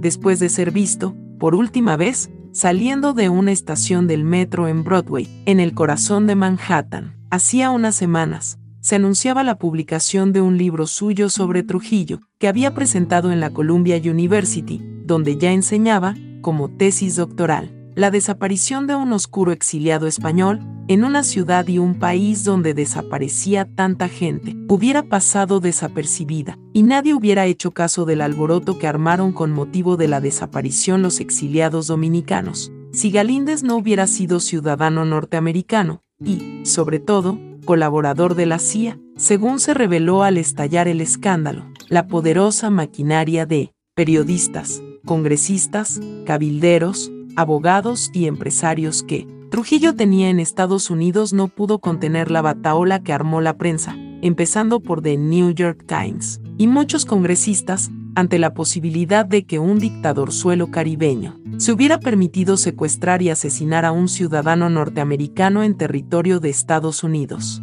En las semanas y meses siguientes a la desaparición de Galíndez, el cadáver jamás fue hallado. La investigación de la prensa y la del FBI reveló inequívocamente la responsabilidad total del régimen. Poco antes del suceso, el general Espaillat, Navajita, jefe del Servicio de Inteligencia, había sido nombrado cónsul dominicano en New York. El FBI identificó comprometedoras averiguaciones en torno a Galíndez de Minerva Bernardino, diplomática dominicana ante la ONU y mujer de plena confianza de Trujillo. Más grave aún, el FBI identificó un pequeño avión, de matrícula falsificada, que, conducido por un piloto que carecía del marbete correspondiente, despegó ilegalmente de un pequeño aeropuerto, en Long Island, rumbo a Florida, la noche del secuestro. El piloto se llamaba Murphy y se encontraba, desde esa fecha, en la República Dominicana, trabajando en Dominicana de Aviación. Murphy y Tabito volaban juntos y se habían hecho muy amigos. De todo esto se fue enterando Antonio a trozos, pues la censura no permitía que los diarios y radios dominicanos dijeran nada sobre el tema. Por emisoras de Puerto Rico, Venezuela o La Voz de América, que se podían captar en onda corta, o por los ejemplares del Miami Herald y de New York Times que se filtraban en el país en bolsos y uniformes de pilotos y azafatas. Cuando, siete meses después de la desaparición de Galíndez, el nombre de Murphy saltó a la prensa internacional como el piloto del avión que sacó a un Galíndez anestesiado de los Estados Unidos y lo trajo a la República Dominicana, Antonio, que conocía a Murphy por Tabito. Habían comido juntos, los tres, una paella rociada de vino de La Rioja en la Casa de España. En la calle de Padre Villini, saltó a su camioneta, allá en Tiroli, junto a la frontera haitiana, y, el acelerador a fondo, sintiendo que el cerebro le reventaba de conjeturas pesimistas, se vino a Ciudad Trujillo.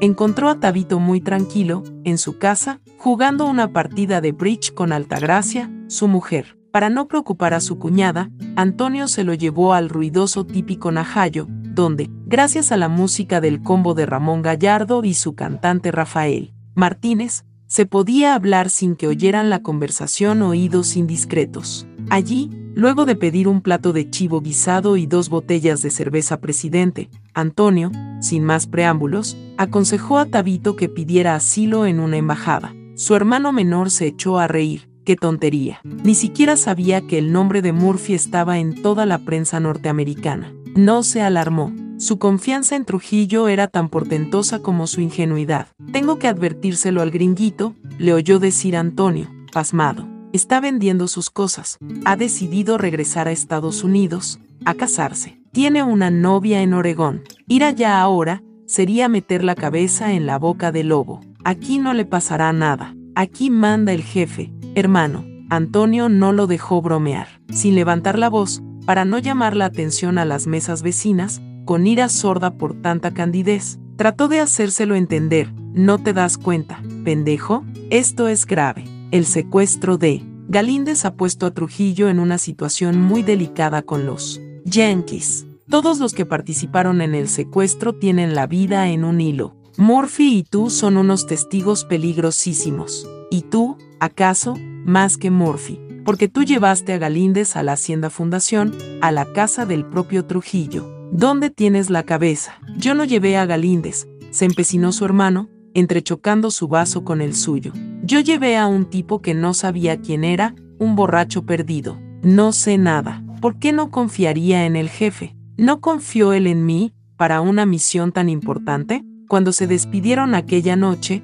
en la puerta de la casa de Tabito, este, por fin, ante la insistencia de su hermano mayor, dijo que, bueno, daría vueltas a su sugerencia, y que no se preocupara, guardaría la boca bien cerrada. Fue la última vez que Antonio lo vio con vida. Tres días después de aquella conversación, desapareció Murphy. Cuando Antonio volvió a Ciudad Trujillo, Tabito había sido detenido. Estaba incomunicado en la victoria. Fue en persona a pedir una audiencia al generalísimo, pero este no lo recibió. Quiso hablar con el coronel Cobian Parra, jefe del SIM, pero se había vuelto invisible. Y, poco Después, un soldado lo mató en su despacho por orden de Trujillo. En las 48 horas siguientes, Antonio llamó o visitó a todos los dirigentes y altos funcionarios del régimen que conocía, desde el presidente del Senado, Agustín Cabral, hasta el presidente del Partido Dominicano, Álvarez Pina. En todos encontró la misma expresión inquieta, todos le dijeron que lo mejor que podía hacer, por su propia seguridad y la de los suyos, era dejar de llamar y buscar a gente que no podía ayudarlo y a la que ponía también en peligro. Era darse cabezazos contra la pared, le dijo después Antonio al general Juan Tomás Díaz. Si Trujillo lo hubiera recibido, le hubiera rogado, se hubiera puesto de rodillas. Cualquier cosa para salvar a Tabito. Poco después, un amanecer, un coche del SIM con calíes armados de metralletas y vestidos de civil paró en la puerta de la casa de Tabito de la Maza. Sacaron el cadáver de este y sin miramientos lo arrojaron en el jardincillo de la entrada, entre las trinitarias. Y a Altagracia, que salió a la puerta en camisón de dormir y que miraba a aquello despavorida, le gritaron, ya yéndose, su marido se ahorcó en la cárcel. Se lo trajimos para que lo entierre como Dios manda. Pero, ni siquiera eso fue lo peor, pensó Antonio. No, ver el cadáver de Tabito. Esa cuerda de su supuesto suicidio todavía en el cuello y ese cuerpo aventado como un perro en el umbral de su casa por un grupo de esos rufianes patentados que eran los calíes del SIM, no fue lo peor. Antonio se lo había repetido decenas, centenas de veces, estos cuatro años y medio, mientras dedicaba sus días y sus noches, y todos los restos de lucidez e inteligencia que le quedaban, a planear la venganza que esta noche, Dios sea bendito, se iba a concretar. Lo peor había sido la segunda muerte de Tabito, días después de la primera, cuando, utilizando toda la maquinaria informativa y publicitaria, el Caribe y la Nación, la televisión y radio La Voz Dominicana, las radios La Voz del Trópico, Radio Caribe, y una docena de periodiquitos y emisoras regionales, el régimen, en una de sus más truculentas mascaradas, divulgó una supuesta carta manuscrita de Octavio de la Maza, explicando su suicidio, el remordimiento por haber asesinado con sus manos al piloto Murphy, su amigo y compañero en Dominicana de Aviación. No contento con mandarlo matar, el chivo, para borrar las pistas de la historia de Galíndez, tuvo el refinamiento macabro de hacer de Tabito un asesino. Así se libraba de los dos molestos testigos. Y, para que todo fuera más abyecto, la carta hológrafa de Tabito explicaba por qué mató a Murphy, la mariconería. Este habría acosado de tal modo a su hermano menor, de quien se había enamorado, que Tabito, reaccionando con la energía de un buen macho, lavó su honor dando muerte al degenerado y disimuló su crimen con la coartada de un accidente. Tuvo que inclinarse en el asiento del Chevrolet, apretando contra su estómago el fusil recortado, disimulando la contracción que acababa de sentir. Su mujer le insistía que fuera al médico, pues esas molestias podían ser una úlcera o algo más grave, pero él se resistía. No necesitaba médicos para saber que su organismo se había deteriorado estos últimos años como reflejo de la amargura de su espíritu. Desde lo ocurrido a Tabito, perdió toda ilusión, todo entusiasmo,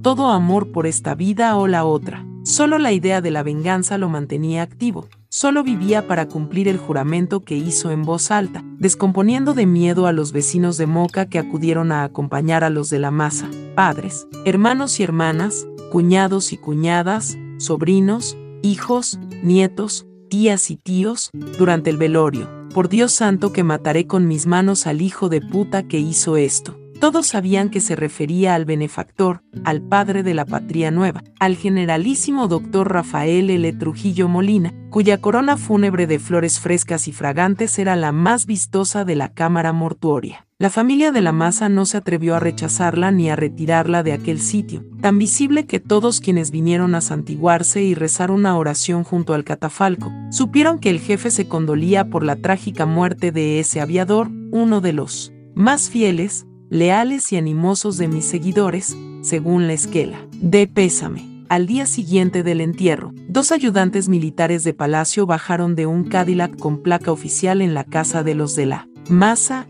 en Moca. Venían en busca de Antonio. ¿Estoy detenido? De ningún modo, se apresuró a explicarle el teniente primero Roberto Figueroa Carrión. Su excelencia desea verlo. Antonio no se tomó el trabajo de meterse una pistola al bolsillo, Supuso que, antes de entrar al Palacio Nacional, si es que lo llevaban allí y no a la Victoria o la 40, o no tenían orden de echarlo en algún precipicio del camino, lo desarmarían. No le importó. Él sabía lo fuerte que era y, también, que su fortaleza redoblada por el odio bastaría para acogotar al tirano, como había jurado la víspera. Rumió esa decisión, resuelto a ponerla en práctica, a sabiendas de que lo matarían antes de que pudiera intentar la fuga pagaría ese precio, con tal de acabar con el déspota que había arruinado su vida y la de su familia. Al bajar del auto oficial, los ayudantes lo escoltaron hasta el despacho del benefactor, sin que nadie lo registrara. Los oficiales debían tener instrucciones precisas, apenas la inconfundible. Vocecita chillona respondió, adelante, el teniente primero Roberto Figueroa Carrión y su campanero se apartaron, dejándolo entrar solo. El despacho se hallaba en semipenumbra, debido a los postigos medio cerrados de la ventana que daba al jardín. El generalísimo, en su escritorio, lucía un uniforme que Antonio no recordaba, guerrera blanca y larga, de faldones, con abotonadura de oro y grandes charreteras de dorados flecos sobre la pechera, de la cual pendía un multicolor abanico de medallas y condecoraciones. Llevaba un pantalón azul claro, de franela, con una raya blanca perpendicular. Se dispondría a asistir a alguna ceremonia militar. La luz de la lamparilla iluminaba la cara ancha, cuidadosamente rasurada, los cabellos grises bien asentados y el bigotito mosca, imitado de Hitler, a quien le había oído decir alguna vez Antonio, el jefe admiraba no por sus ideas, sino por su manera de llevar el uniforme y presidir los desfiles. Aquella mirada fija, directa, clavó a Antonio en el sitio apenas cruzó el umbral. Trujillo se dirigió a él después de observarlo un buen rato. Ya sé que crees que a Octavio lo mandé matar y que lo de su suicidio es una farsa, montada por el servicio de inteligencia. Te hecho venir para decirte personalmente que te equivocas. Octavio era hombre del régimen, siempre fue leal, un trujillista. Acabo de nombrar una comisión, presidida por el Procurador General de la República, licenciado Francisco Elpidio Veras con poderes amplísimos para interrogar a todo el mundo, militares y civiles. Si lo de su suicidio es mentira, los culpables lo pagarán. Le hablaba sin animosidad y sin inflexiones, mirándolo a los ojos de la manera directa y perentoria con que hablaba siempre a subordinados, amigos y enemigos. Antonio permanecía inmóvil, más decidido que nunca a saltar sobre el farsante y apretarle el pescuezo, sin darle tiempo a pedir ayuda. Como para facilitarle la tarea, Trujillo se puso de pie y avanzó hacia él, a pasos lentos, solemnes. Sus zapatos negros brillaban más todavía que las enceradas maderas del despacho. También autoricé al FBI a venir a investigar aquí la muerte de ese tal Murphy, añadió, con el mismo tonito agudo. Es una violación de nuestra soberanía, por supuesto. Permitirían los gringos que nuestra policía fuera a investigar el asesinato de un dominicano en New York, Washington o Miami. Que vengan, que el mundo sepa que no tenemos nada que ocultar. Estaba a un metro de distancia. Antonio no podía resistir la mirada quieta de Trujillo y pestañeaba sin cesar. A mí no me tiembla la mano cuando tengo que matar, añadió, después de una pausa. Gobernar exige, a veces, mancharse de sangre. Por este país, He tenido que hacerlo muchas veces, pero soy un hombre de honor. A los leales les hago justicia, no los mando matar. Octavio era leal, hombre del régimen, un trujillista probado. Por eso, me jugué para que no fuera a la cárcel cuando se le fue la mano en Londres y mató a Luis Bernardino. La muerte de Octavio será investigada. Tú y tu familia pueden participar en los trabajos de la comisión. Dio media vuelta y de la misma manera calmosa regresó a su escritorio. ¿Por qué no saltó sobre él cuando lo tuvo tan cerca? Sé, lo preguntaba todavía, cuatro años y medio después.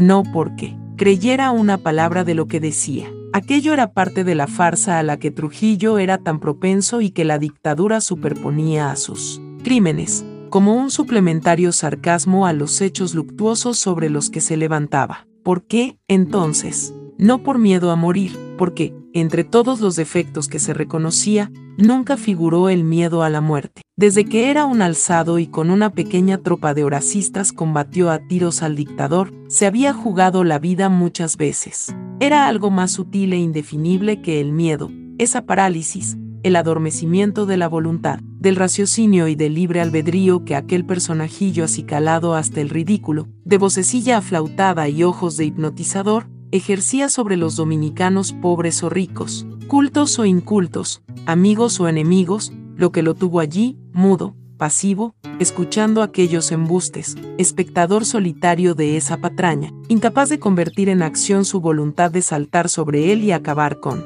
el aquelarre en que se había convertido la historia del país. Además, como prueba de que el régimen considera a los de la más a una familia leal, esta mañana se te ha otorgado la concesión del tramo por construir de la carretera Santiago-Puerto Plata. Hizo otra pausa mojándose los labios con una puntita de lengua, concluyó con una frase que decía también que la entrevista había terminado. Así podrás ayudar a la viuda de Octavio. La pobre Altagracia estará pasando dificultades. Dale un abrazo de mi parte y otro a tus padres. Antonio salió del Palacio Nacional más aturdido que si hubiera bebido toda una noche. ¿Era él? Escuchó con sus propias orejas lo que dijo aquel hijo de puta, aceptó las explicaciones de Trujillo e, incluso, un negocio, un plato de lentejas que le permitiría embolsillarse unos miles de pesos para tragarse su amargura y volverse un cómplice, sí, un cómplice, del asesinato de Tabito, ¿por qué no osó ni siquiera increparlo?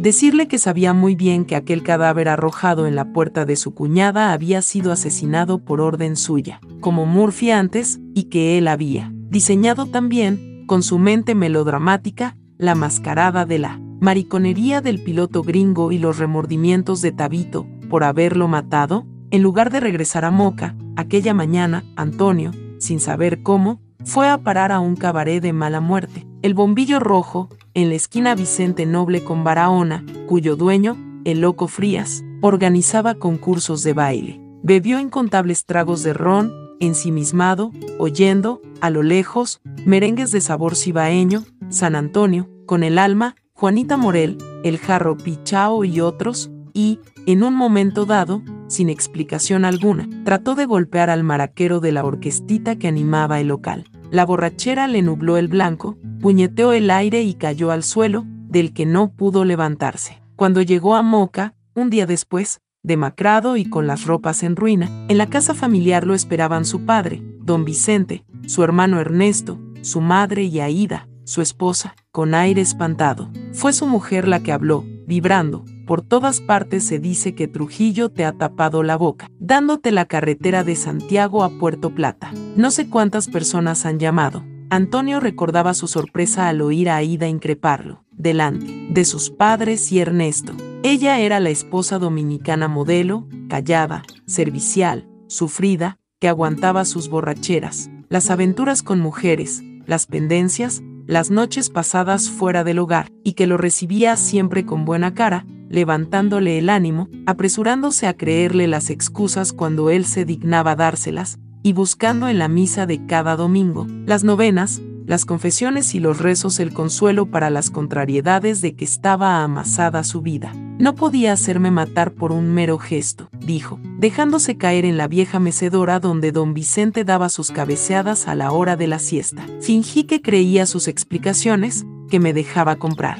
Hablaba sintiendo un cansancio de siglos, con las miradas de su mujer, de Ernesto y de sus padres abrazándole la conciencia. ¿Qué otra cosa podía hacer? No pienses mal, papá. He jurado vengar a Tabito. Lo voy a hacer, mamá. No tendrás que avergonzarte nunca más de mí, Aida. Te lo juro, se lo juro, de nuevo. En cualquier momento, aquel juramento se iba a cumplir. Dentro de diez minutos, de uno. El Chevrolet en el que el viejo zorro iba cada semana a la casa de Caoba en San Cristóbal aparecería, de acuerdo al plan cuidadosamente esbozado, el asesino de Galíndez, de Murphy, de Tabito, de las Mirabal, de miles de dominicanos, caería acribillado por las balas de otra de sus víctimas, Antonio de la Maza, a quien Trujillo había matado también, de manera más demorada y perversa que a los que liquidó a tiros, golpes o echándolos a los tiburones. A él lo mató por partes,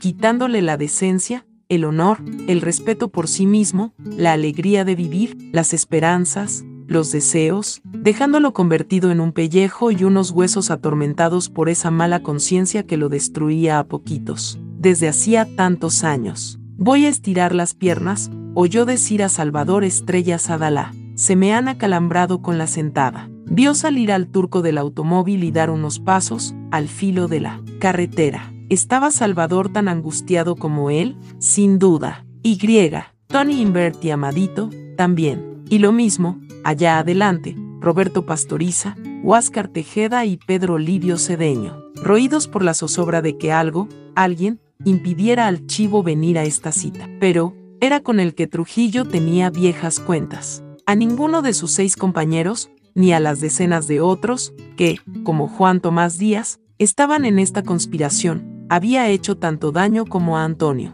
echó una mirada por la ventanilla. El turco se sacudía las piernas con movimientos enérgicos. Alcanzó a divisar que Salvador tenía el revólver en la mano. Lo vio regresar al auto y ocupar su sitio en el asiento de atrás, junto a Amadito. Bueno, si no viene, nos iremos al pony a tomarnos una cerveza heladita, lo oyó decir, apenado. Después de aquella pelea, él y Salvador habían estado meses sin verse. Coincidieron en reuniones sociales, pero no se saludaron. Aquella ruptura agravó el tormento interior en que vivía. Cuando la conspiración estuvo muy avanzada, Antonio tuvo que presentarse en la Mahatma Gandhi 21 y entrar directamente a la sala donde se hallaba Salvador. Es inútil que dispersemos esfuerzos, le dijo, a modo de saludo. Tus planes para matar al chivo son niñerías. Tú e Invert deben unirse a nosotros. Lo nuestro está avanzado y no puede fallar. Salvador lo miró a los ojos, sin decir nada. No hizo ninguna de mano hostil ni lo echó de la casa. Tengo el apoyo de los gringos, le explicó Antonio, bajando la voz. Llevo dos meses tratando los detalles con la embajada. Juan Tomás Díaz ha hablado también con gente del cónsul Dearborn. Nos darán armas y explosivos. Tenemos comprometidos a jefes militares. Tú y Tony deben unirse a nosotros. Somos tres, dijo, por fin, el turco. Amadito García Guerrero forma parte del grupo desde hace unos días. Fue una reconciliación muy relativa. No habían vuelto a tener una discusión seria estos meses, mientras el plan para matar a Trujillo se hacía, deshacía, rehacía y tomaba cada mes, cada semana, cada día, formas y fechas diferentes por las vacilaciones de los yanquis. El avión de armas prometido al principio por la embajada se redujo, al final, a los tres fusiles que le entregó, no hacía mucho, su amigo Lorenzo Berry, el dueño del supermercado Wimpy's, que, para su asombro, resultó ser el hombre de la CIA en Ciudad Trujillo. Pese a esos encuentros cordiales, cuyo único tema era el plan en perpetua transformación, no volvió a haber, entre ellos, la fraterna comunicación de antaño, las bromas, las confidencias, esa urdimbre de intimidades compartidas que, Antonio lo sabía, existía en cambio entre el turco, Invert y Amadito, algo de lo que él había sido excluido desde la pelea. Otra miseria más por la que tomar cuentas al chivo, haber perdido aquel amigo para siempre. Sus tres compañeros de auto, y los otros tres, apostados más adelante, eran tal vez los que menos sabían de la conspiración. Era posible que tuvieran sospechas de otros cómplices, pero, si algo fallaba, y caían en manos de John y Abs García, y los Calies los llevaban a la 40 y los sometían a las torturas consabidas. Ni el turco, ni Invert, ni Amadito, ni Huáscar, ni Pastoriza, ni Pedro Livio podrían implicar a mucha gente. Al general Juan Tomás Díaz, a Luisa Miama Tío y a dos o tres más. No sabían casi nada de los otros, entre los que se hallaban las figuras más altas del gobierno.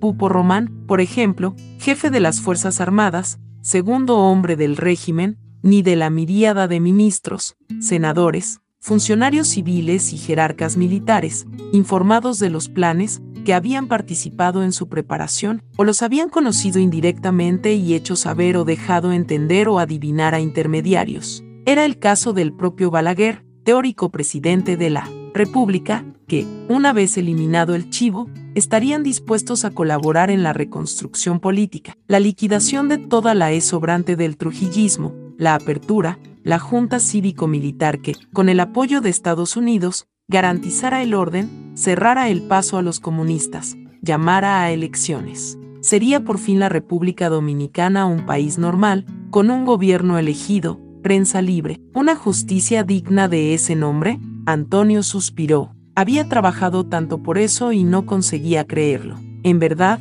él era el único que conocía como su palma de la mano toda esa telaraña de nombres y complicidades. Muchas veces, mientras se sucedían las desesperantes conversaciones secretas, y todo lo hecho se desmoronaba y había que volver a levantarlo desde la nada. Se había sentido exactamente eso, una araña en el corazón de un laberinto de hebras tendidas por él mismo, que aprisionaban a una muchedumbre de personajes que se desconocían entre sí. Era el único que conocía a todos. Solo él sabía el grado de compromiso que había adquirido cada cual. Y eran tantos, ni él mismo podía recordar cuántos. Ahora, era un milagro que, siendo este país lo que era, siendo los dominicanos como eran, no hubiera habido una delación que desbaratara la trama. Tal vez Dios estaba con ellos, como creía Salvador. Habían funcionado las precauciones, el que todos los demás supieran muy poco, salvo el objetivo último, pero ignoraran el modo, la circunstancia, el momento. No más de tres o cuatro personas sabían que ellos siete estaban aquí, esta noche, ni qué manos ajusticiarían al chivo. Lo abrumaba a veces la idea de ser el único que, si Johnny Abs lo detenía, podía identificar a todos los comprometidos. Estaba decidido a no dejarse capturar vivo, a reservar el último tiro, para disparárselo, y, había tomado también la precaución de disimular en el tacón hueco de su zapato un veneno a base de cianuro, que le preparó un boticario de moca, creyendo que era para acabar con un perro cimarrón que hacía estragos en los gallineros de la hacienda. No lo agarrarían vivo, no le daría a Johnny Abs el placer de verlo retorcerse en la silla eléctrica. Muerto Trujillo, sería una verdadera felicidad acabar con el jefe del SIM. Sobrarían voluntarios. Lo probable era que, enterado de la muerte del jefe, desapareciera. Habría tomado todas las precauciones. Tenía que saber cuánto lo odiaban, cuántos querían vengarse. No solo opositores, ministros, senadores, Militares lo decían abiertamente. Antonio encendió un nuevo cigarrillo y fumó, mordiendo el cabo con fuerza para desahogar la ansiedad. Se había interrumpido el tráfico por completo. Hacía buen rato que no pasaba un camión ni un auto en ninguna de las dos direcciones. En realidad, se dijo, echando humo por la boca y la nariz, le importaba una mierda lo que pasara después. Lo esencial era lo de ahora verlo muerto para saber que su vida no había sido inútil, que no había pasado por esta tierra como un ser despreciable. Ese cabrón no viene nunca. Coño, exclamó furioso, a su lado, Tony Invert.